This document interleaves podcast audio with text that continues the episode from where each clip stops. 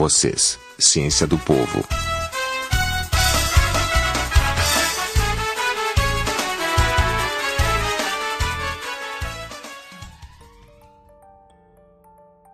A água da piscina das Olimpíadas está verde. E agora, Brasil?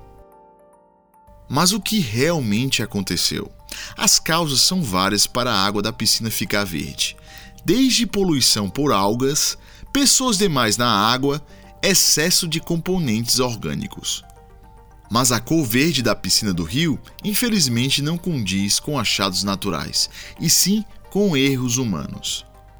Vejamos. Nas piscinas, de modo geral, é adicionado sulfato de cobre quando há problemas com algas amarelas ou mostarda. É tiro e queda, a piscina fica bem clarinha e pronta para o banho. Entretanto, quem descolore o cabelo sabe que depois de um banho em piscinas com sulfato de cobre, o cabelo fica completamente verde. Agora, imagine um cenário em que, na ânsia de resolver um problema, exagera-se na solução.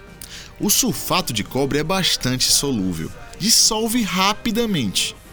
Na água, os íons de cobre ligam-se com os de cloro, formando o complexo tetacloreto de cobre, que é verde, e este, em grandes quantidades, torna a água também verde.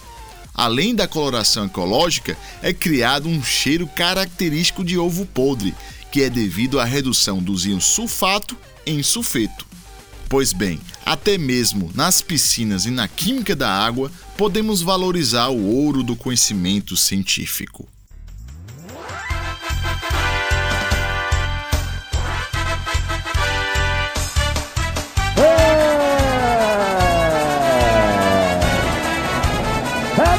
É, é do Brasil!